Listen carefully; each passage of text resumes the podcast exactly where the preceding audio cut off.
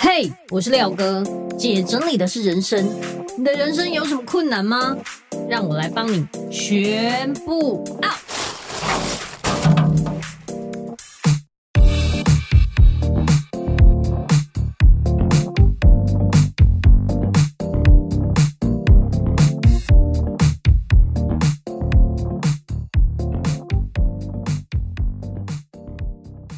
欢迎回来，姐整理的是人生。我是你的整理师廖星云廖哥，我想跟大家分享一个很特别的经验，就是催眠。我不知道你们相不相信前世的记忆。我以前就觉得很奇怪，我一直在做同样的噩梦，就是我在一个很小很小、很挤很挤、很暗的洞穴里面，然后我动弹不得，感觉空气非常稀薄，我快要没呼吸了。那每次只要梦到这里，我就快要断气，就会惊醒。在那之后，我就很害怕狭小的空间，而且这个梦哦都没有间断，我一直以来都做同样的梦，然后会在同一个地方醒来，就是每次都做一样噩梦，很痛苦。说实话，我一直以来都有前世的记忆，而且记忆很片段，我觉得有点不太清楚。可是我唯一记得的。我住在一个靠海的日式房子，那个日式房子啊，它是有一个下坡，就是我的家有一个下坡，我只要往下，从那个下坡往下走，我就可以看到海边。这个画面非常非常的清晰，而且我对日式房子有一种特别的喜好。那这个喜好啊，不是纯粹喜欢它的建筑的样子，不是，而是我很明显知道我有在这里住过。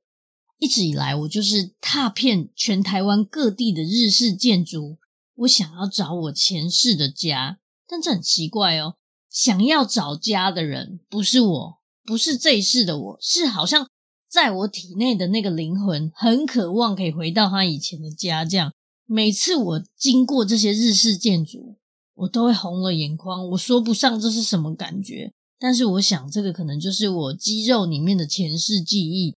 后来我就去了灵媒骆文煌的一个座谈会，他教我们一种深层的催眠方法，他这超厉害，他一个人对两百人集体催眠。那这个深层的催眠呢，刚开始他要要我们去找那个受伤的内在小孩。我回溯我的记忆，就是我回去的时候就发现，因为我之前有学过叙事疗法，那叙事疗法就是。你把同样的一个故事一直重复讲、重复讲、重复讲，那每一次讲都会有些许的修正之后，突然我的痛苦的记忆全部都改写，重新改写，所以比较找不到那种受伤的记忆。可是误打误撞就回到我小时候、国小的时候，那时候我很喜欢一个男生，我还记得他叫什么名字，他姓黄，好吗？我就很喜欢他，所以我就鼓起勇气啊。写了一个情书放在他的抽屉里面，我还用香水原子笔，香水的信纸哦，那很认真，有没有？然后我写了一封情书放在他的抽屉，结果我放学的时候，他就跟班花走在一起，一直回头窃窃私语，一直对我笑，这样，那我就觉得很奇怪，为什么？结果我到校门口的时候，他就突然回头走到我面前，把我写的信直接撕烂。丢在那个绿色子母车前面，用一种很戏谑的口吻跟我讲说：“你那么丑，谁会喜欢你？”就哈哈大笑，然后就跑掉了。这样，然后我就蹲在那个绿色子母车前面哭。现在回溯到以前的时候，我竟然回到那一段时间。很奇怪的是，照理来说，我应该是当时的我，对不对？不是诶，那个角度好奇怪。我觉得灵魂好像可以切成各种角度。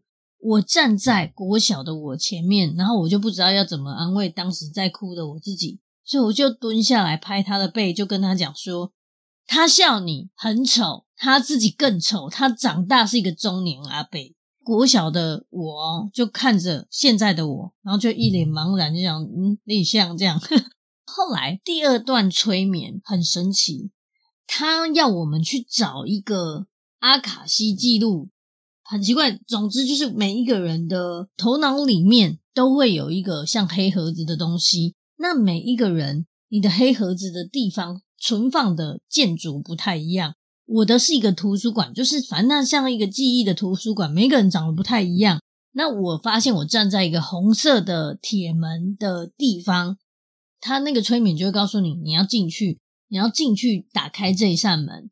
我旁边是坐阿 K，阿 K 怎样都不敢进去，就是他一直卡住。虽然我不知道那是事后他跟我讲的，但是我自己不知道哪来的勇气，我就推了那个门，就进到我的前世。可是哦，其实要进入这一段记忆的时候，超级痛苦，因为我们是闭着眼睛，然后被催眠，对不对？可是你的眼球啊，很高速的旋转，感觉像你的眼球要跳出你的眼皮这样，很痛苦。然后再来，你的记忆。你的头脑里面的记忆，因为我推开的那一瞬间就很很亮，然后头脑里面各种记忆就像那种电脑重组这样，咻，全部的各种记忆全部都灌回你的脑里面，很不舒服，很不舒服，就对了，好像一下子冲进来太多东西这样。当那个光慢慢散掉的时候，我就看到我自己，我自己的前世，我不知道那是哪一世，可是我很明显回到，我是一个日本的小男孩。穿着那个日本小学生的制服，躲在一个很小很小的防空洞里面一直哭。那一个防空洞就是我永远在重复做梦的那个防空洞。他一直在等他妹妹，还有他爸爸跟他妈妈。我的妹妹很小，她是婴儿，大概一两岁这样而已。灾难来临的时候，我的爸爸妈妈跑去救她，跑回去屋子里面救她，可是外面就一直爆炸。我是躲在防空洞，抱着头一直哭，一直哭，一直哭。外面的那种爆炸声什么很大很大很大，然后我就在防空洞里面一直哭，一直哭。结果防空洞里面的空气越来越稀薄，我都快要没有呼吸了。你知道我现在的梦就永远都在梦这一段，所以我都会一直醒来。我快要窒息，我就一直醒来。然后不知道过了多久，外面都没有声音了。本来乒乒乓乓的是爆炸，超恐怖。我推开那个防空洞上面的铁门。把它推开，然后走出来的时候，我真傻眼，世界末日诶！外面的东西啊，全部整个我们家都不见，夷为平地，全部都是火焰，然后就是冒烟，这样超级恐怖，满目疮痍，没有房子，也没有人，就大家都被烧成炭了，这样都烧死，我所有的家人都被活活烧死，就是只有我一个人留下来，我就站在我家一片废墟，这样，然后我就一直哭。你看到我现在讲啊，都很哽咽，可是不是我很哽咽，是我的灵魂很哽咽，所以我觉得超奇怪，就是这种感觉超奇怪。难过的不是我，是体内的灵魂，就是现在的这个我催眠回到这里的时候，我的全身肌肉很僵硬，很害怕，我眼泪一直哭，就是我坐在那里催眠，对不对？我就很害怕，然后我就一直哭，一直哭，我被很巨大的悲伤包围，哭得非常非常的激动。我不知道我要怎么安慰那个小男孩，我就只好跟他说：“啊，不要怕，我在这里，你一定会轮回这样子。”然后他就拉着我的手跟我说：“他叫做和夫，大岛和夫。”我后来啊，真的上网查一下大岛和夫有没有活着，我真的有查到一个大岛和夫这个人，可是我不确定他是谁。这样催眠到这里就停止了，回到现实。泪流满面，我就是写下我的名字是大岛和夫。我真的有查到这个大岛和夫就是一个欧吉桑，然后好像过世了。然后后来我不知道我活多久，可是这个前世的悲伤的记忆让我哭得非常惨。这一辈子的我，我刚刚不有说了吗？我一直在全台湾各地在找以前日式的房子到底在哪里，我在找我的家，我永远都找不到。原因是因为我回去我的前世才发现，早就炸烂了，早就不见了。后来我在想，可能是我这个灵魂啊，想要找到家的感觉。也因为这一段催眠，解开了我多年来的噩梦，还有前世的记忆。神奇的事情啊，我一直以来都重复做这个梦，对不对？可是到现在催眠完之后，我就再也没有做这个噩梦了，真的是太神奇。因为以前都是一直重复，一直重复，到我快要窒息，我就会醒来；快要窒息，我就会醒来。催眠完就好了。接下来的催眠，我们就进去一个源头的地方。很奇妙的是哦，我进入了一道白光。那那个白光我觉得很熟悉，原因是因为我之前差点死在那个手术台，就是生我家老二的时候，差点医疗疏失。麻醉还没过，医生就剖腹了，结果我整个就是差点死在产台上。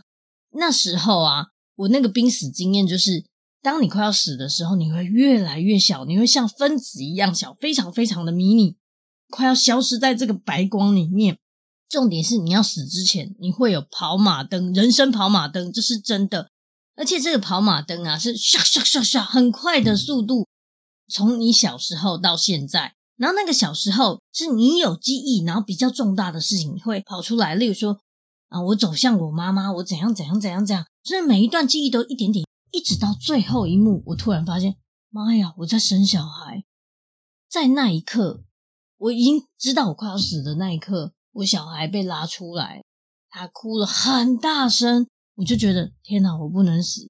总之呢，这一道光呢，就是白光。这个白光啊，过去之后是一个很遥远的世界。这个催眠它可以去现在、未来，对不对？结果我去了未来，不小心去太远，就去到了未来的我自己。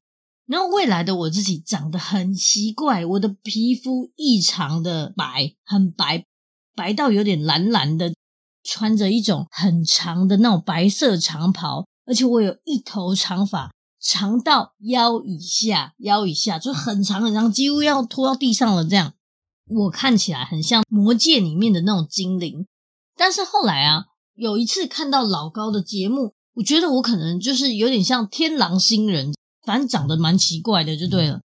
更奇怪的是，我旁边有一个阿公，有一个老人，他长得更怪。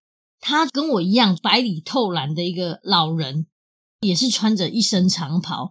可是他长的就是胡子啊，那个眉毛都超长，都是白色，长得很像长寿牌香烟那上面那个老人，就超怪的内向啊，这样源头的那个我在未来的那个长得蓝蓝的我啊，他看到我哦，他就对我笑，可是他们没有语言，所以是用意念传达，他的意念是只跟我讲了四个字：欢迎回家，这样子。这一段我就觉得很奇妙，我到底是跑去哪里？为什么那么熟悉？还有那个长得像福禄寿的那个阿公到底是谁？最后一段催眠，我回去未来二十年后的我自己，我的头发就剪短了。虽然我看起来有点老，就是你知道脸就皱皱的，可是比较有气质哦。穿着白色衬衫，披着那个格子的披肩。我住在一个像乡村风浅蓝色木屋的房子里面，淡蓝色的房子，非常乡村风，这样很漂亮。我的大女儿二十年后她长大变很高，然后头发很长也很气质。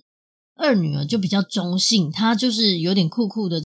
我老公啊老了也长得差不多，只是就头发比较白，一样就是还蛮爱我的。我就看着那个年老的我自己，就觉得很不可思议。年老的我啊，很满足这样的生活。他就是坐在桌边，然后继续的写文章这样子。我们的庭院有花，就是他有种花，然后有养狗，还有一台白色的修旅车。我们看起来很幸福。现在的我就问未来的我，就说：“那我应该要怎么做？”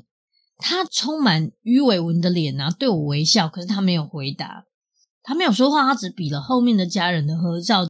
然后相框上就是我家人的合照。